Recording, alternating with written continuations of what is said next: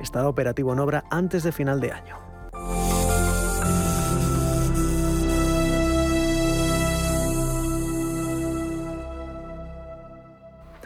Sedías Alimentación, empresa especializada en el fraccionamiento y envasado de alimentos para la distribución, ha puesto en marcha un proyecto de autoconsumo fotovoltaico para avanzar en la sostenibilidad y hacer un uso más eficiente de la energía.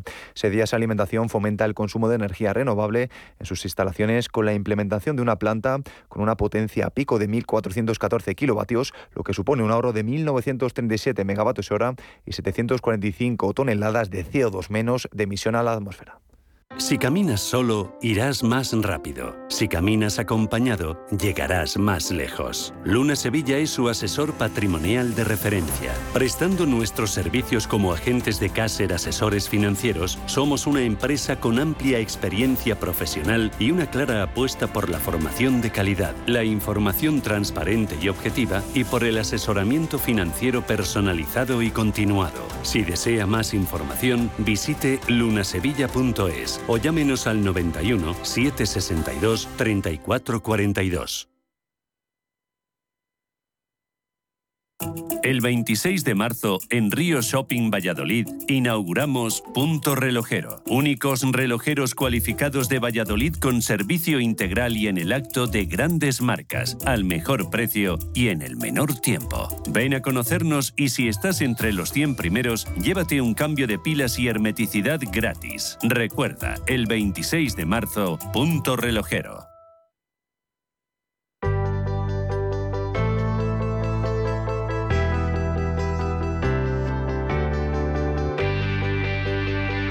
Clase Business en Capital Intereconomía.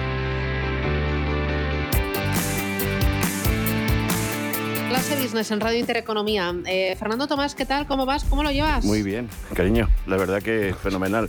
Viviendo siempre en el límite, como decía Rubén. En el en el límite, ¿por qué? ¿Por Porque qué? que llegó por los Porque llegan en el pelos. último minuto, llegan en el Ah, cuento. tiene- vale. claro. Es, pero da, crea emoción, Pero, qué, ¿sabes? pero ¿qué, qué tenéis los jubileos, los jubileados, que, que siempre vais tarde a los sitios y os quejáis de que tenéis muchas cosas que hacer? Es que eso le pasaba a mi suegra. Dice, Yo tengo, tengo- menos tiempo ahora que cuando trabajaba. Digo, ¿pero cómo es Yo- posible? Yo te lo digo que sí.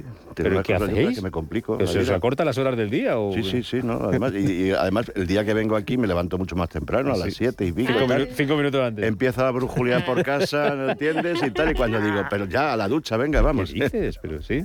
Sí, sí. Que, Menos mal que- gusta vivir al además, límite. Menos mal, que, Totalmente. menos mal que es un día a la gustan los se- riesgos. No, y además... es- Menos mal que es un día a la semana. Y, mien- y mientras desayuno leo los temas que vamos a tratar hoy y tal, o sea que tú me das trabajo, ¿eh? Bueno, no veas, no veas. Y encantado, y encantado que está. ¿eh? Sus- De todas Susana- formas, Tomás, a, a ti te gusta el, el riesgo, te gusta vivir Sí, al límite, sí, ¿no? siempre- y, claro, Siempre me ha gustado. Es más emocionante. Y a mí las mejores cosas de mi vida me han empezado cuando no se, no se esperaban. Ay, Uy, ahora se me pone romántico. Qué Espera, bonito. se pone Que me romántico, pongo- es que. Rubén me pone la, la- la- la música de clase business. Que te gustan improvisado, ¿no? Sí, sí, exacto, sí, sí, es más, es más bonito. Vale, que sí, vale. Susana, tú estarás conmigo, Un- ¿de un- acuerdo? sí, un día, un día nos cuentas eso de los mejores momentos de mi vida. Sí, sí, te lo No. cuento. Sí, pues, ¿Estás segura? No, no tengo ningún, ni- no tengo ningún problema. Eh, No sé. Yo prefiero que lo escriba un libro. Por si Uy, acaso no, no. estoy- Para poder parar cuando queramos. No, es- no es tontería. Escribí un libro a mis amigos ¿Qué que se, dices? que se llamaba 50 sombras de Fer. Sí. Y, No, se parecía mucho, Fer. y se parecía mucho con el original. No, no, era de la vida de crack. nuestros amigos, sí, sí, la verdad que bueno, un crack. Escribía desde cualquier parte del mundo donde estuviera de viaje, y claro, era mi trabajo. Y él- los amigos lo esperaban, y los maridos y las mujeres decían, bueno, ¿y cuándo nos va a mandar Fernando el capítulo, el capítulo de hoy? No, no, la verdad que fue un- una época de mi vida muy, muy, muy bonita. Igual alguna editorial se hace cargo. Bueno, no, eso eran confidencias, pero eran cosas de... Bueno, eso de- mola de- más. Sí, la verdad que sí, pero bueno, que estaba además hecho un poco en tono de humor y, y la verdad que bien. Eh, estamos esperando a. Domenech Biosca, a ver si se nos, se nos conecta, que estaba hoy con la voz, decía que sí, así, así, A ver así. si va a como tener- al límite también como... A ver si vas a tener una voz de rarito como- ahora. a ver si no lo conocemos. ¿Entiendes? De gallego. guau, Sí, ahora, ahora a ver si podemos hablar. Oye, que es un día importante hoy, Susana, Fernando, para el, para ver, el turismo. el- ¿cuál? un día histórico, dicen las agencias de viaje británicas, porque hoy el Reino Unido elimina todas las restricciones para poder viajar. Quedaban pocas, pero bueno, ya parece que esto ya es No, eso es bandera importante. blanca. Bueno, es ¿no? importante, Bandera un poco bandera blanca para poder ver un poco el, como yo digo, el final del túnel, el horizonte, pero también tiene eh, sus sombras, la sombra de que, como dicen los representantes de las agencias británicas, En otros países sí, hay restricciones como tal. Entonces eso es lo que puede dificultar de viajar. Que sí que la gente tiene ganas de, de viajar y que están dispuestos a gastar, eh, o sea, ahorrar, ahorrar en otras cosas, pero sí dedicar el dinero a las vacaciones. Mm, Ahora vamos a hablar de ello y de la Semana Santa, de cómo están las reservas, que parece que van bien. Vamos a compararlas con, con las de otro año. En lo que se refiere al turismo rural, que el turismo rural es muy de, de Semana Santa. Domènec Biosca, presidente de Educatur, ¿cómo estás? Días. Bienvenido. ¿Qué tal esa voz? A ver. Con más voz. Bien. Bueno, pues ayer, ayer por la noche me quedé casi sin voz.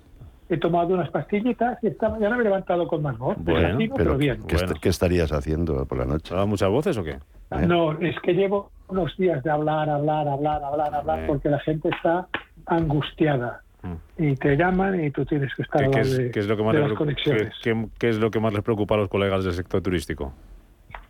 Pues primero que ven que las reservas ya no crecen, que algunas bajan, Mm, que además hay mucha incertidumbre, que además que la cuenta de resultados castigadísima por todo lo que sabes para no repetir y que además eh, tienen problemas para encontrar personas preparadas, ¿no? Ahora Eso es todo esto importante. después de lo que, han- que tienen que devolver créditos, todo esto genera angustia. Imaginaos que sois empresarios y, y- y no grandes empresas y tenéis que vivir esto, ¿no? Ya. No, la Genera verdad. mucha angustia, incluso preocupación, ¿no? Pues mira, Mis hijos quiero que sigan este negocio.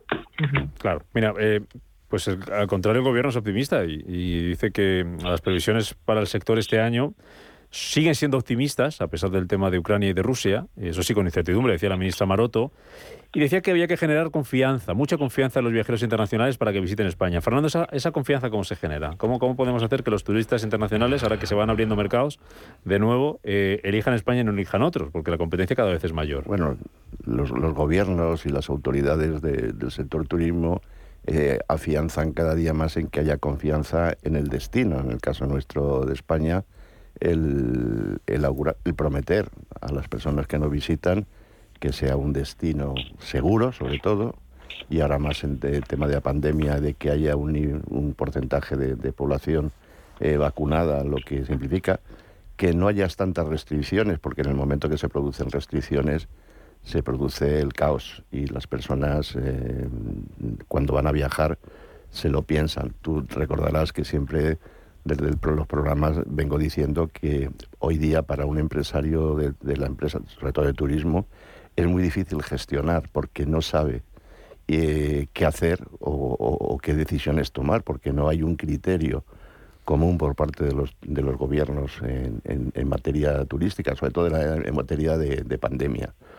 Ahora se nos une eh, el caos de la guerra de Ucrania, que eso no sabemos todavía hacia dónde va a tender.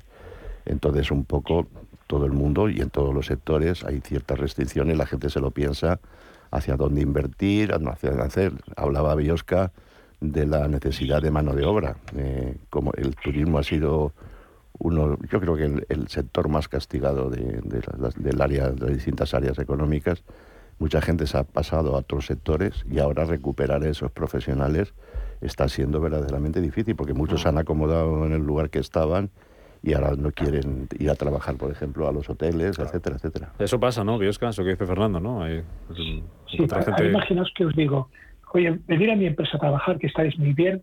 Bueno, eh, tenemos incertidumbre, ¿eh? además hay inflación, ta, ta, ta, ta, ta, pero ser optimistas, ¿qué pensaréis de mí? Ya. Me vas a pagar con optimismo. Me vas a pagar con optimismo y con abrazos. Por ¿no? favor, Claro. es que hay que hablar cada día con muchísimos empresarios que son amigos y amigos y lo que te están explicando, ¿no? Algunos dicen, a ver, además pensan una cosa, si esto sigue en, en Semana Santa, ¿qué será de la temporada? Porque luego esto no es tirar la caña y pescar. Hmm. Como hemos explicado algunas veces en otras épocas, hasta que se pone en marcha pasan meses, ¿no? Las compañías aéreas que están perdiendo 11.000 millones. Eh, Iberia quiere salvar como sea el pacto con Europa, Con Europa, sí, en luego, Madrid luego lo analizamos. sí. poniendo dinero, dinero, dinero y sin garantía. ¿Se fijaron lo que está pasando? Entonces, yo creo que la ministra, me la quiero mucho, es una buena persona, Sí. tiene que saber que no solamente hay que decir que las cosas pensan bien, la gente vive la realidad en la calle y en su empresa. Luego hablamos, eh, si da tiempo antes de irnos del tema de IAG y esa inyección en, en global y a, para garantizarse Sí, de 100 durante, millones, sí. Durante un tiempo la, la exclusividad para la compra de, de Europa. Ya que mencionabais la Semana Santa, vamos a mirar a la Semana Santa, a ver cómo viene. Estamos a menos de un mes, ¿eh? cuatro semanitas. En cuatro semanas, Ojalá. Viernes Santo. Y la buena noticia es que el turismo rural parece que va respondiendo las reservas y alcanzan ya el 59% a un mes. Pues un poco como de- el año de la- pasado. de la ocupación. Pero fíjate que el año pa- pasado al final fue un caos.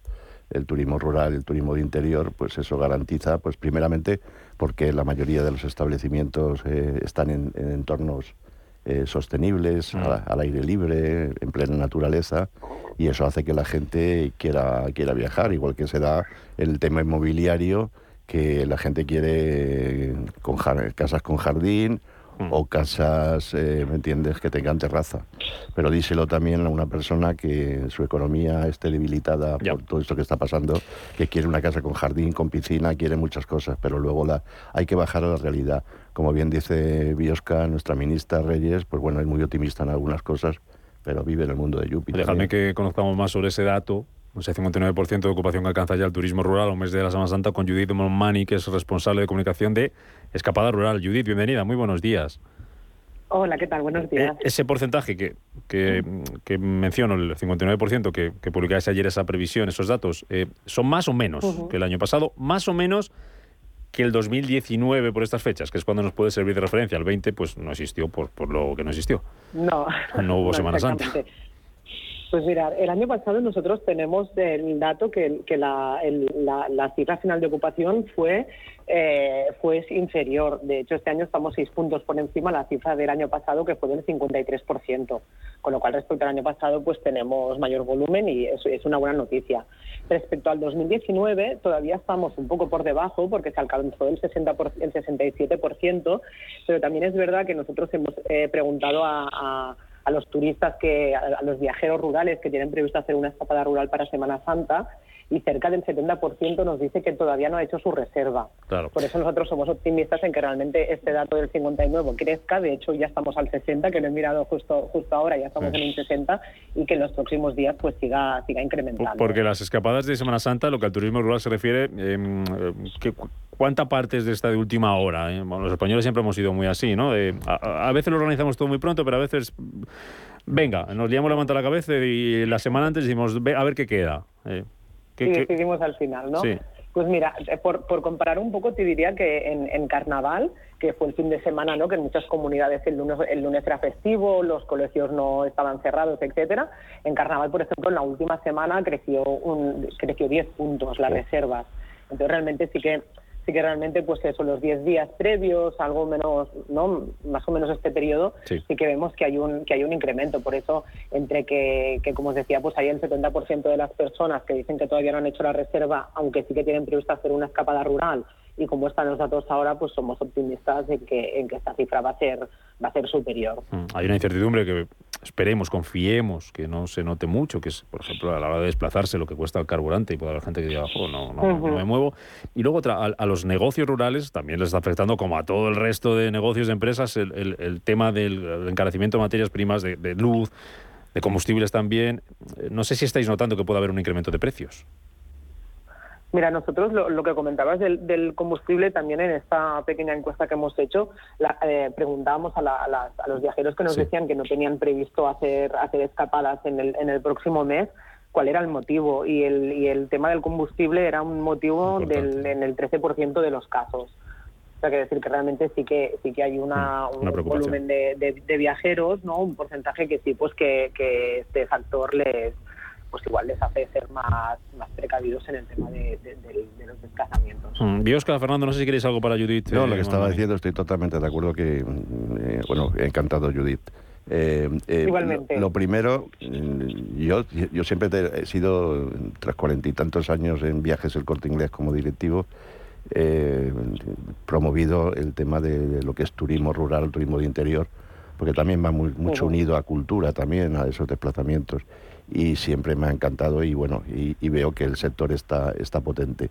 En cuanto a las reservas, ahora, en este momento, si ya el español éramos muy reacios a reservar con antelación, yo me acuerdo que desde Viajes el Corte Inglés siempre lanzábamos campañas, recordarás, para anticipar la reserva, con continuas eh, promociones e incentivos, pero hoy día eh, las personas se reservan casi hasta el último momento porque la incertidumbre que hay en el mercado ahora mismo, ya no solamente de pandemia todavía, pues sigue existiendo, no nos olvidemos de ello, eh, también el tema de, lo de la guerra de Ucrania. O sea, eso hace, hace que la gente se lo, se lo piense. Pero vamos, vamos a desear todos juntos, hay que hacer equipo para que tengamos, por lo menos de momento, una Semana Santa que verdaderamente sea muy ventajosa para todos. Imagino que el tiempo también juega un papel importante a la hora de reservar, ¿no? ¿no? La gente no se la va a jugar un mes vista para que luego llegue la previsión meteorológica y desgraciadamente para el turismo, mm, bien para el campo, eh, pues mm, claro, me voy una semana por ahí y no puedo salir de mi alojamiento, ya sea en interior, en rural ahora, o, sea en San Playa. Eso también juega un papel importante en unas vacaciones como Semana Santa, ¿no, Judith? Sí, de hecho, en, la encuesta la verdad que, los que no, los que todavía no han reservado o, que, o, no, tienen previsto, no es un motivo que, que salga ah, que salga de, una manera eh, significativa. Ah. Pero pero sí que es verdad que, al final va todo unido, ¿no? El hecho de, bueno, me espero un poco más adelante para ver el tiempo que hace, porque abril además es un mes bastante incierto climatológicamente hablando, ¿no? Con lo cual, eh, estas reservas de última hora sí que sí que podría ser un factor hmm, más determinante que no los que no viajan. Que si el tiempo acompaña se dispare, claro. Pero de eso hay que hacer también, de eso hay que hacer también una oportunidad, decirte que es muy bonito estar en un eh, alojamiento de turismo rural y, ver llover, tras las ventanas y la chimenea y esas cosas. Dirán que lo mire otro que yo prefiero salir a Es verdad. Tú, es que eres muy positivo. Yo eh, que soy muy positivo. ¿Vio que algo para Judith antes de despedirle? Sí, Judith, mira, estáis en el ciclo perfecto, porque el turismo rural en este momento tiene cinco ventajas. Primero, que el viaje seguro es de proximidad. Segundo, que el entorno es natural, es muy bonito.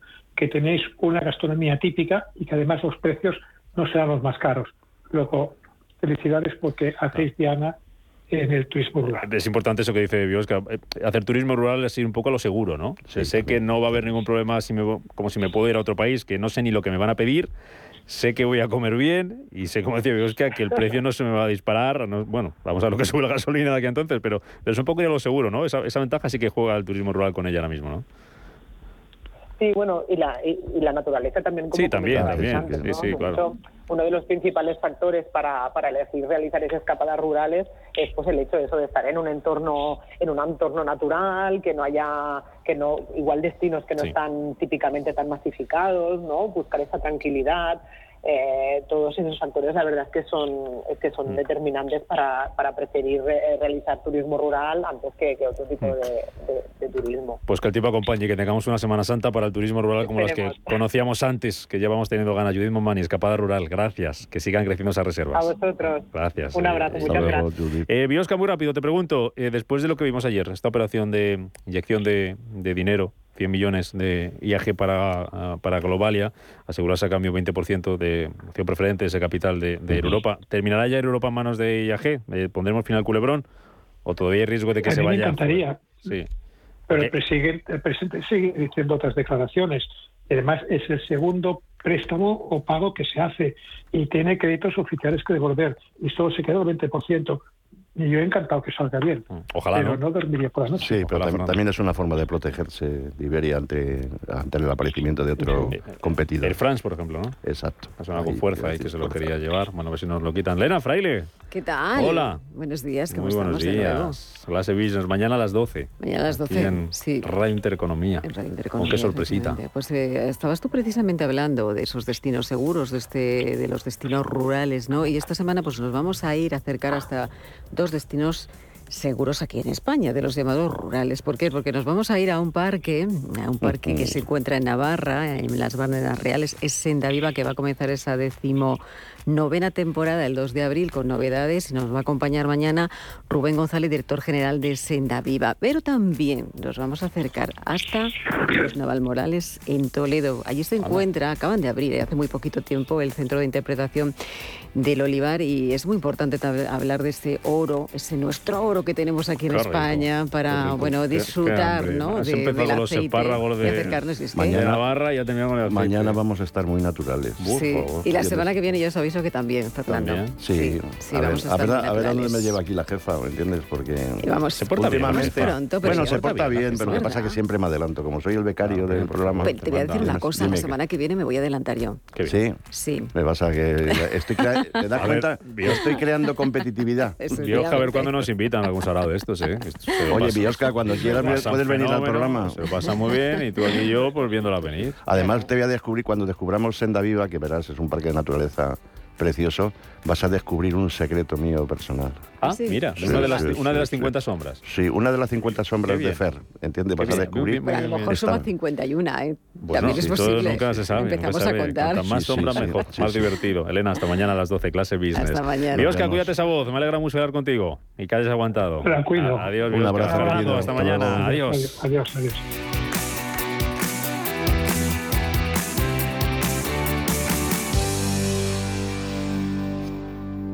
Hola, soy Rafa Jiménez, presento a media sesión en Radio Intereconomía. A media sesión, para resumir esas mañanas que dan tanto de sí. de una forma amable y donde abrimos el abanico de la información. De 12 a 2 del mediodía en Radio Intereconomía. Di que nos escuchas. Entre tú y yo está el buen humor, la motivación y los mejores invitados. Y aún así, queda espacio para la salud. Paula Pérez Salazar y su ejército pacífico de colaboradores están listos para alegrarte el fin de semana. Recuerda que tu cita con ellos es ahora el sábado a las 8 de la mañana. Entre tú y yo, con Paula Pérez Salazar.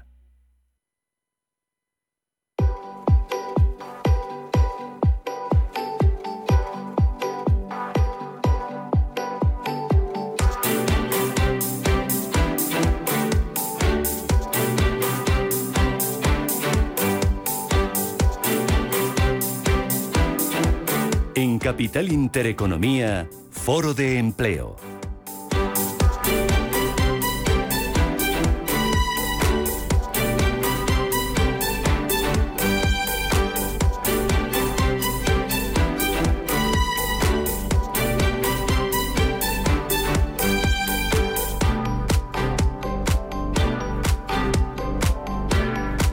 De empleo, son las 11 y 28 minutos de la mañana, ahora menos en Canarias, y con este foro empleo, ya saben, cerramos la semana aquí en Capital Intereconomía, así que me da mucha alegría ver a los tertulianos de empleo, ¿verdad? José Canseco, experto en transformación, liderazgo y recursos humanos. ¿Qué tal? Muy buenos días. ¿Cómo estás? Un ¿Qué placer tal? estar aquí, la verdad que sí. Oye, ¿nos van a quitar un día a la semana para ahorrar combustible y estas cosas? Pues eso lo han, pro- ah, eso han propuesto. lo ha hecho. Sí, sí, eso, eh. han propuesto. Sí, lo ha propuesto la IAE, a ver si, a ver si sale adelante o no. No sé, yo creo que es una decisión eh, personal de cada organización. Sabéis que hay mucha casuística y habrá que hacerlo con cuidado, como se intentó ya hace años, ¿no? Vamos a hablar de eso. Marisa Cruzado, socia en CVA, Comunicación en Valor Añadido. ¿Cómo estás? Pues bien, buenos días. buenos días, Tú que eres pro teletrabajo. Yo soy pro teletrabajo. Pro teletrabajo. Pues que es una pena que tenga que venir una pandemia, una crisis, inflación alta para que las empresas y sobre todo los gobiernos empiecen a plantear esta opción. Y me parece que es un poco triste, Ya, pero, pero- bueno, que no queríamos que fuera así. Son dos cosas distintas. Lo que propone la- lo, que, lo de teletrabajar para ahorrar en, en combustible, combustible, por ejemplo, y lo de quitar un día a la semana para ahorrar en gasolina. Habrá muchos que digan, yo prefiero irme al trabajo y allí me ponen la calefacción y yo no la pago. O la luz. Somos así, es somos así. Celia Ferrero, vicepresidenta ejecutiva de ATA, ¿cómo estás? Muy buenos bien. días, bienvenida. Me alegra mucho verte. Y no, y a mí ¿Cómo estar estás, aquí. Hombre, ¿cómo estás? Pues Es el- bien, bien, muy liada. Es el paradigma de que los autónomos no paran y no vienen a vernos. No, no, por supuesto. A ver, yo, eh, aparte de, de autónoma, me comporto como tal. O sea, es, es- Incombustible, Predico- predico con el imparable. ejemplo, ¿no? Predico con el ejemplo, pero bien, ¿no? Bien, vale. Oye, luego hablamos un poquito de los transportistas, que imagino que hay muchos mm, autónomos también ahí a los que les... eh, mojeados todos, porque con el tema del combustible todos, pero algunos también que se están viendo afectados, eh, porque no pueden trabajar. como, y... como sabéis, como sabéis eh, los transportistas son autónomos. Claro. Es decir, eh, son autónomos porque, entre otras cosas, están expulsados, vamos a decirlo así, del Estatuto de los Trabajadores. En el momento que llevan eh, cierto tonelaje, es decir, más de 3,5 toneladas, pasan directamente al RETA. Es decir, son autónomos todos. Y estamos hablando de más de 200, casi 220.000. Es el tercer sector más importante en el caso, en el caso de los autónomos y, por tanto, eh, eh, y voy a decir, no solo para los autónomos, creo que para la economía, la distribución y la logística, especialmente la española, es esencial. Y ya estamos viendo las consecuencias de, cualquier tipo de paro en ese sentido. Luego lo abordamos y ah, vemos, por ejemplo, sectores como el de los taxistas, también a los que les es muy difícil trabajar en estas condiciones, con un, eh, un combustible como el que tenemos, un 15% más ha subido el, gasóleo esta, esta semana. Tema teletrabajo, Canseco, a ver qué es una de las propuestas de la Agencia Internacional de la Energía. Limitar el tráfico, incluso hablar de peajes.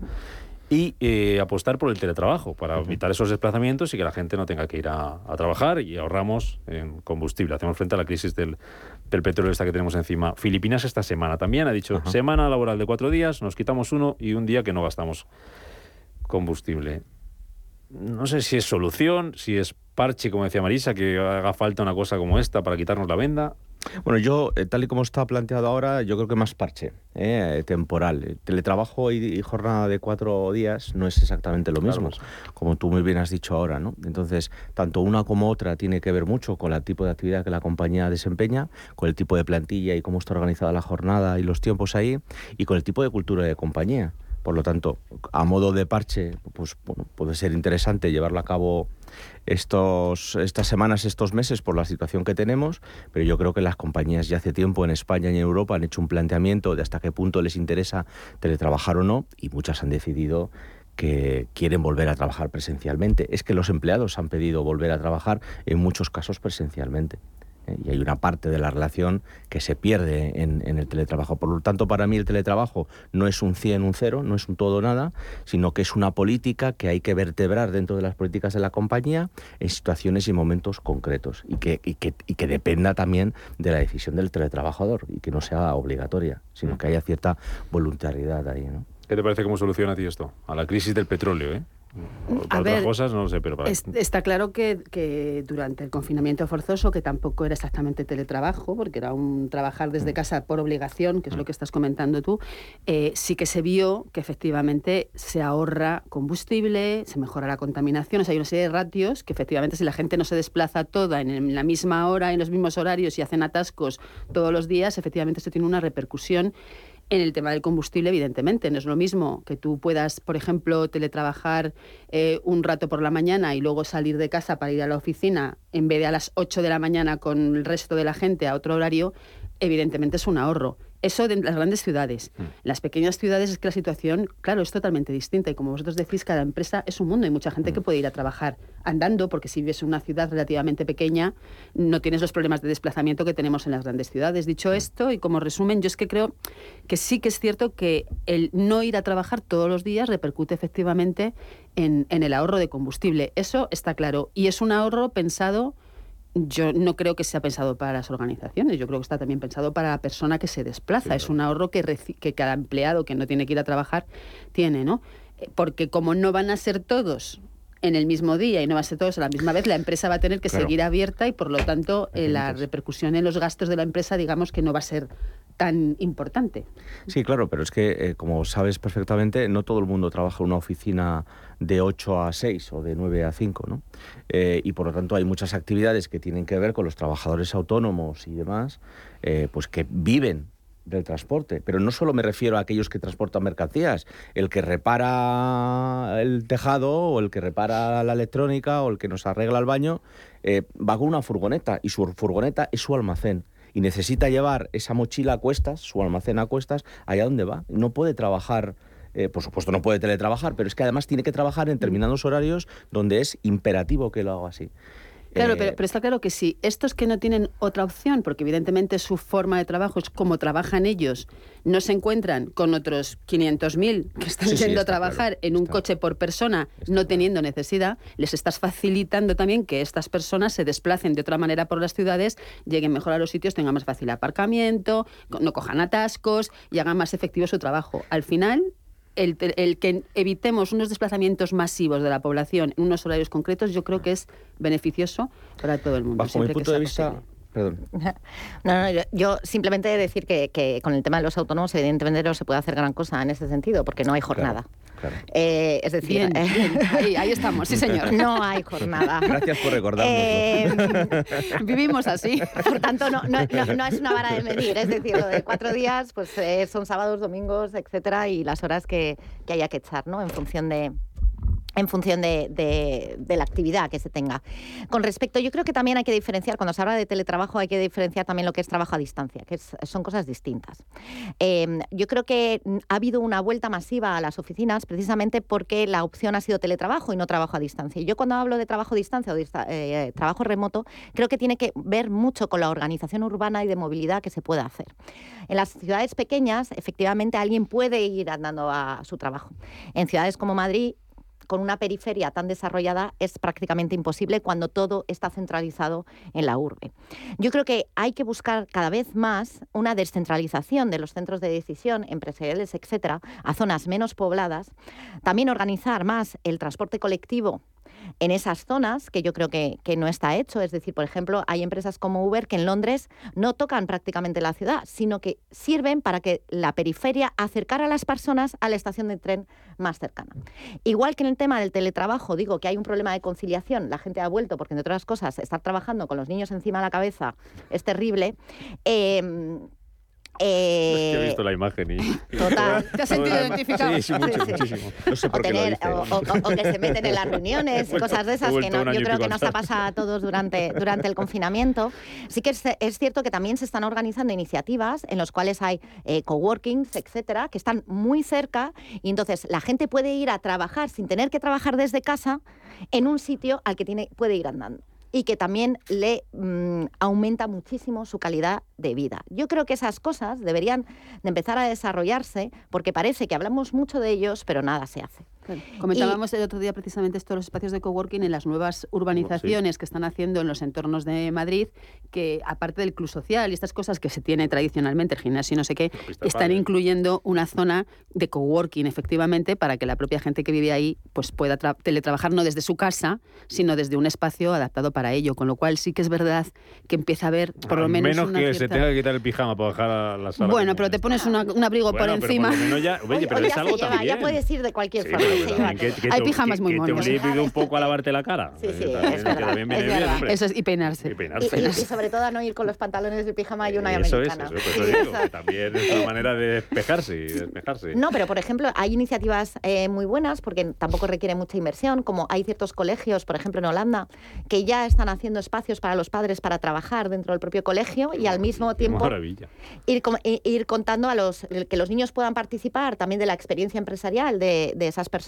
Mm, Sobre todo son mujeres que están montando empresas, etcétera, para que puedan tener más referentes femeninos.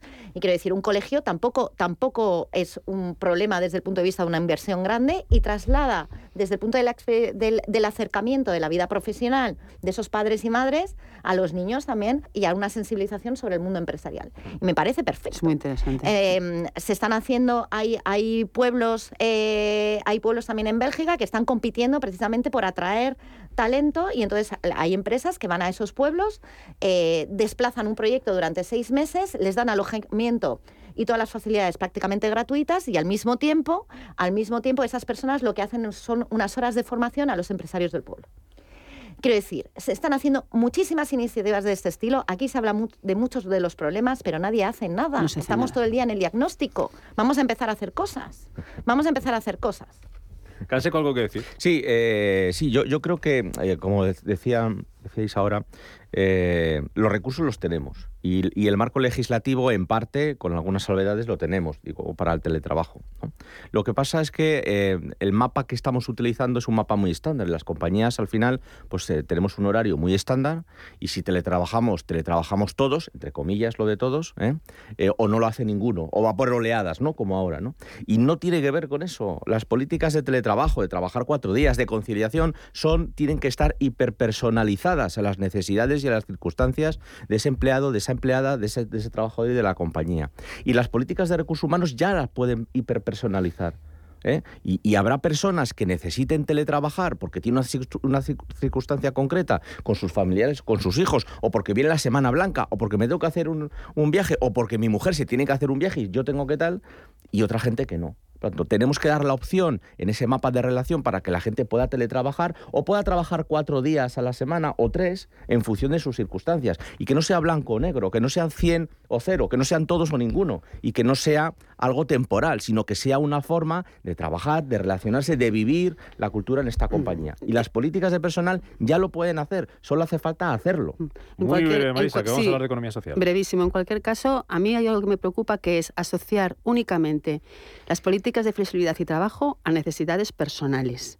Porque entonces somos las mujeres las que seguimos haciendo esto. Yo no. habla- yo no he hablado de mujeres. ¿eh? Ya, ya sé que no has hablado de mujer, pero la realidad es que las mujeres, si solo se- es porque mi marido se va o mi mujer se va de viaje o porque tengo una semana blanca, quien recurre a esas medidas son las mujeres. Y esa no es la solución. La solución es, si es un trabajo que no te obliga a tener presencialidad, Tú puedes optar por hacerlo desde cualquier sitio, espacios de coworking, tu casa, la casa que tienes en la sierra o irte a la playa. Pero eso lo puede hacer uno soltero, uno casado, familias monoparentales, familias numerosas, da igual. El peligro es asociar únicamente teletrabajo a conciliación. A. Porque entonces seguirá siendo un tema de mujeres y para mujeres. Y eso es un error. Pero ese camino de la corresponsabilidad que todavía está ahí. Hay que empujar, hay que empujar. Porque- y eso no se soluciona en la empresa, eso se soluciona en, En la casa. casa. Yo creo en que casa, empujamos. efectivamente, es un tema social. Recordemos que hubo una compañía que se llamaba Yahoo, se llama porque existe, que se llama Yahoo, que teletrabajaba prácticamente el 99% de la plantilla hasta hace ocho años Ujú. y que tuvo graves problemas de cultura, de performance y de eh, sentimiento por parte de los, de los empleados de, de- de los colores de la compañía, de la cultura de la compañía y revirtieron eso. Por lo tanto, yo creo que no tiene que ser universal, y es mi punto de vista personal, y tiene que ser algo adaptado a las necesidades, y vuelvo a decir, a las necesidades de la compañía y a las necesidades de los empleados, pero no lo estoy ligando a género, lo ligo a necesidades. No, sí, yo creo que entiendo lo que dice Marisa. No, no es que lo liguemos, se va a ligar solo. Se liga género, solo. Se va a ligar solo. a. Entiendo lo que quiere decir Marisa. Oye, que mm, tema de Ucrania, que hablaba ayer la ministra de, de Trabajo de, de cómo puede afectar esta, este conflicto a- al empleo y al, y al PIB, al empleo. Habría que verlo. También hablamos esta mañana con Funcas, que rebajaba su previsión de crecimiento, rebajaba también Funcas su previsión de creación de empleo para este año hasta el 3,5%. Mucha incertidumbre y daban rangos muy amplios en función de cómo. em, cómo se desarrolla el conflicto. Y, estas palabras de, de la ministra de Trabajo eh, las pronunciaba ayer en el acto en el que se conmemoraba, se celebraba el décimo aniversario de la aprobación de la Ley de Economía Social Española. Y está esta mañana con nosotros don Juan Antonio Pedreño, que es el presidente de la Confederación Empresarial Española de Economía Social y es también presidente de la patronal de la Economía Social Europea. Don Juan Antonio, ¿qué tal? Bienvenido, muy buenos días.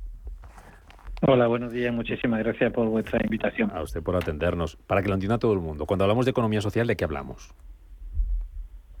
Pues cuando hablamos de economía social hablamos básicamente de una economía que está centrada, que prioriza el papel de la persona y pone todos sus objetivos, los pone mirando hacia una mejor calidad de vida, mayor calidad en el empleo, buscando siempre la mejora de la situación personal de, la- de la- de las personas en este caso. Por tanto, buscamos empresas en donde eh, prioricen, como decía al principio, ese valor, donde la empresa, donde la persona sea el, el eje central de la preocupación de los objetivos, sabiendo que tenemos que tener empresas competitivas, lógicamente, que estén en el mercado, que generen beneficios, pero después que esos beneficios redunden en una mejora de la calidad de vida de, la- de las personas que forman parte de estas empresas. Mm, Son 45.000 empresas, corríjame si me equivoco, señor Pedreño, las que em, conforman la economía social en España. ¿Con cuánto peso del, del- del PIB y con cuántos empleos? Pues estamos hablando aproximadamente de, sí, es unas 45.000 empresas, en torno al 10% del PIB en España, eh, alrededor de 2.300.000, 312.000 empleos, aproximadamente las cifras últimas que tenemos. Un colectivo que, que, bueno, que yo creo que hay que darle una cifra también de referencia en este caso. En Europa estamos hablando prácticamente de 14 millones de empleos en el ámbito de la economía social y ahora la perspectiva del recién aprobado Plan de Acción Europeo para la Economía Social propone que podamos pasar del 6,3%, que es lo que representa la economía social en Europa, en torno al 10%, que serían aproximadamente 22 millones de empleos. Estamos en un momento, yo creo, importante del valor que se le está dando por parte de la sociedad al compromiso de las empresas de la economía social, especialmente tras la crisis y ahora especialmente la situación de pandemia, que han tenido un comportamiento excelente en este sentido y yo creo que lo que hay que hacer es seguidamente elaborar las políticas públicas para este desarrollo. Eh, ¿Qué puede aportar, eh, señor Pedreño, la economía social en un contexto económico como el que nos encontramos, con cierta incertidumbre, con rebaja de previsiones, con alta inflación, con Mm. ver qué pasa con los salarios, ver qué hacemos, como estábamos ahora aquí enfrascados en el debate, qué hacemos con el tema del teletrabajo, Mm. cómo ahorramos gasolina, ¿qué, qué puede aportar la economía social? A ver, eh, hay una cuestión importante. Eh, Bueno, aparte de que estemos ahora mismo casi, casi, casi, como suele decir, en la tormenta perfecta, si, si no es una, si no es la energía, son los, eh, eh, es la gasolina, si no es la gasolina, es Falta otro material. Estamos, el tema de transporte, todo encarece, los transportes, por tanto, estamos viendo como, por ejemplo, el tema de la leche, pues se están planteando que no van a poder almacenar todas las existencias de leche si no la pueden sacar a través del tema de transportes, por ejemplo, y esto está afectando al sector cooperativo. Pero bueno, re- respondiendo un poco a la pregunta que me decía, eh, básicamente la gran importancia que nosotros le estamos dando siempre en los momentos de crisis a las empresas de economía social es su resiliencia para para mantener precisamente los empleos. Es decir, eh, en las empresas de economía social, básicamente más del 90% de las personas son socias de estas empresas. Entonces, ¿qué ocurre? Que preferimos eh, reducirnos un poco nuestras prestaciones, bien sea a través de bajar el sueldo, que luego se recuperará, bien sea a través de cualquier otra alternativa que se tome en este sentido, pero no se destruye empleo. De hecho, en las crisis anteriores, hasta 10 puntos menos hubo de destrucción de empleo en las empresas de economía social que en las empresas tradicionales, ¿no? Básicamente, eh, la fuerza que tienen, lo que pueden, además del compromiso que ha sido demostrado ahora mismo, hablamos de cooperativas agroalimentarias, por ejemplo, en la, en la época de, o de transporte, en la época de crisis han estado al pie del cañón aportando eh, su trabajo, incluso en los momentos más difíciles de la crisis, para que al final no hubiera precisamente esa, esa eh, escasez de materias básicas en, lo- en los supermercados y demás. Pero es que tenemos cooperativas de consumo que han estado al frente en los supermercados, cooperativas de transporte, temas de taxistas, temas de, de, eh, cooperativas textiles que han estado haciendo mascarillas en ese compromiso. En fin, en definitiva, además del compromiso que han mostrado eh, estando al pie del cañón eh, en este momento, en estos momentos de crisis, su capacidad de resiliencia ante los momentos difíciles hace que sean mucho más difícil destruir empleo que en otros que con otras empresas. Y de ahí radica especialmente ese ese valor añadido que tienen las empresas de economía social. Les voy a hacer la palabra, señor Pedreño, si, si le parece bien a Marisa Cruzado, a José Canseco, a Celia Ferrero, que no sé si alguno de los Mm. tres tiene alguna cuestión que, que plantearle. Marisa, venga. Eh, Sí, yo quería preguntarle, porque ha comentado como un punto fuerte de estas empresas el tema de, de que son las personas que las dirigen son socios y por lo tanto, digamos que y, mm, procuran en la medida de lo posible no, no destruir empleo, ¿vale? Pero mm, ¿qué podrían o qué ejemplo podríamos darle o qué consejo podríamos darle a otras empresas que no tienen esta particularidad de accionariado, de cosas que se pueden hacer en momentos de crisis eh, como en el que estamos ahora? Bueno, mm, más que consejo, yo creo que ahora mismo la sociedad está básicamente mirando hacia el papel de las personas dentro de las empresas, le está dando cada vez más importancia al papel de las personas. Estamos asistiendo a cómo las grandes empresas priorizan darle una participación, por decirlo de alguna forma, a las personas para que se comprometan, para que se impliquen más en el día a día de su empresa. ¿no? Yo creo que si miramos un poco más, en este caso, hacia ese componente humano, más que mirar exclusivamente al tema eh, de beneficios, pues ahí a lo mejor tendríamos un punto de referencia. Es decir, las empresas mm, de economía social tienen por ley, en este caso, eh, la reinversión de los beneficios o de gran parte de los beneficios en la mejora de la competitividad de la empresa, en la mejora del empleo y en la mejora de la calidad de vida de las personas. Si ese compromiso existiese eh, en general en todas las empresas, pues a lo mejor eh, se miraría mucho más hacia esa posibilidad de valorizar el papel de las personas dentro de cada una de las empresas, teniendo presente, que yo creo que es lo que tenemos que tener presente, que las empresas las sostienen las personas. Y ese es el valor que nosotros le queremos dar a, a- a nuestras empresas, en este caso la preocupación, porque quien hace fuertes las empresas, quien las hace resilientes, quien las hace comprometidas con los proyectos son las personas y procuramos que estén especialmente eh, eh, implicadas, contentas y comprometidas. Celia, no sé si algo para el señor Pedreño. Señor Pedreño, ¿qué tal?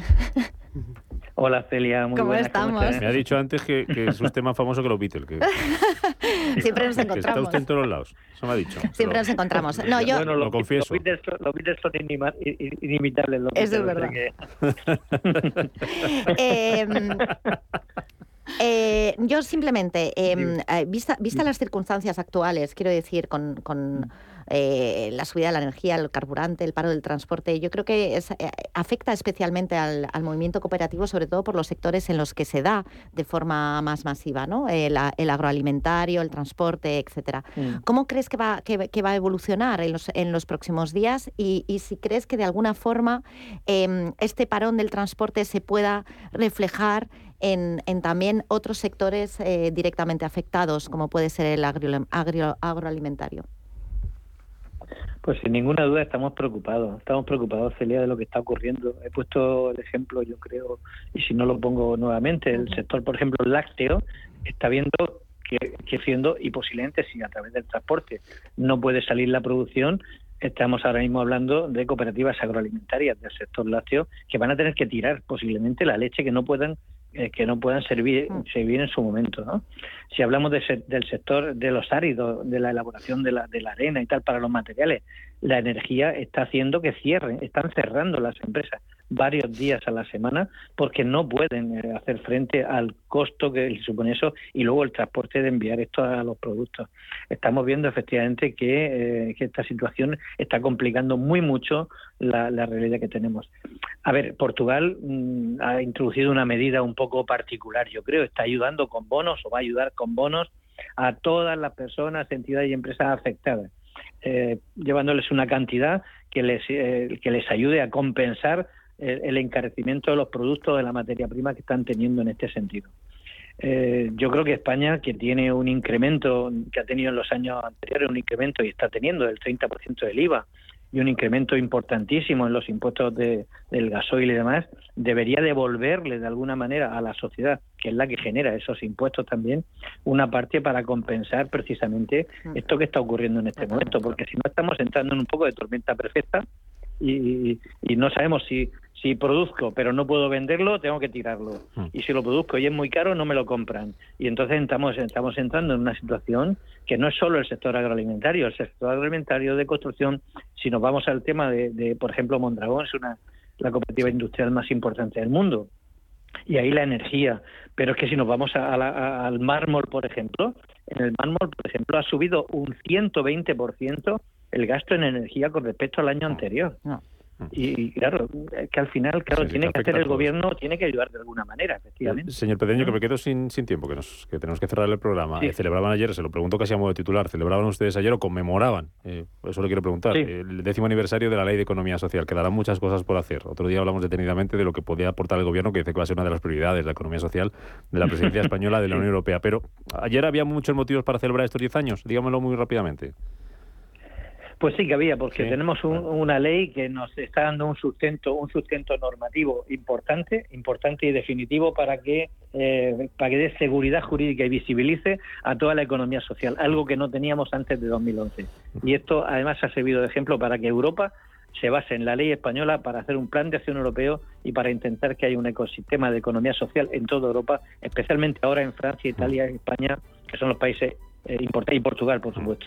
Don Juan Antonio Pedreño, nos alegramos por ello, presidente de CEPES. Gracias por atendernos y de verdad hasta cuando quiera. Muchísimas gracias, un abrazo. Oye, gracias, gracias. Un, saludo a los demás. Gracias, don Juan Antonio. He visto en la tele ahora al ministro Escribá y me he acordado que anticipaba el otro día 146.000 ocupados nuevos en, en, marzo y un montón de contratos indefinidos por la reforma laboral. Trimestre, trimestre. ah, el reforma laboral, yo creo que es ah, trimestral, sí. Es trimestral. Trimestral, vale, vale, ya decía yo, digo. Sí, el, el, señor, Escriba hace unas comparativas siempre con el periodo más favorable. Vale, vale, bien, Celia, bien, Celia Ferreira. Carle las uñas. otro día, nos las arrancamos nosotros. Venga, va. José Canseco, Marisa Cruzado. Cuidaros mucho, gracias por venir a vernos. Adiós, nos vamos, que nos quedan seis minutos para las 12 del mediodía. Llegan las noticias. Después Rafa Jiménez con la media sesión. A ver si hace bueno este fin de semana, que está por aquí Mario García con un montón de planes para que los aprovechemos y los disfrutemos. Y si no, con paraguas. Hasta el lunes.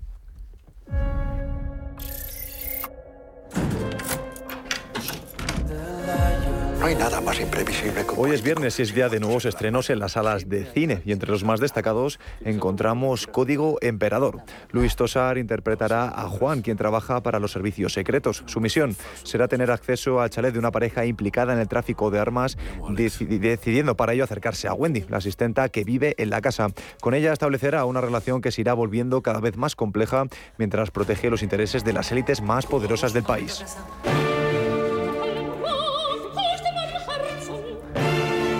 Para iniciar, ofrece La Flauta Mágica, tu primera ópera. Nada mejor que esta obra maestra de Mozart con una música inolvidable y un argumento que puede ser interesante y entretenido para todos los públicos, que combina música en directo de vídeos y estimulando la participación del público.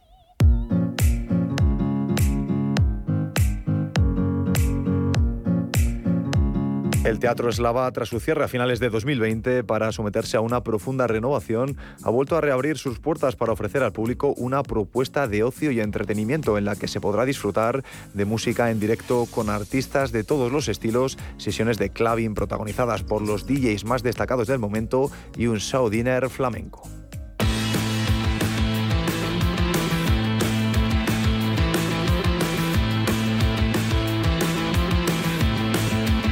Y acabamos con música porque el grupo Los Punsetes vuelven hoy 18 de marzo a Madrid.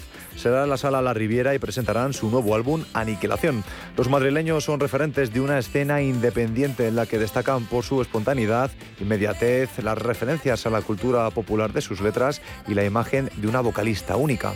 Con ellos nos despedimos. Tengan un buen fin de semana.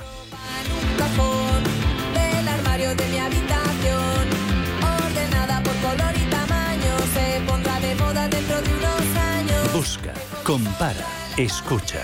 Capital Intereconomía.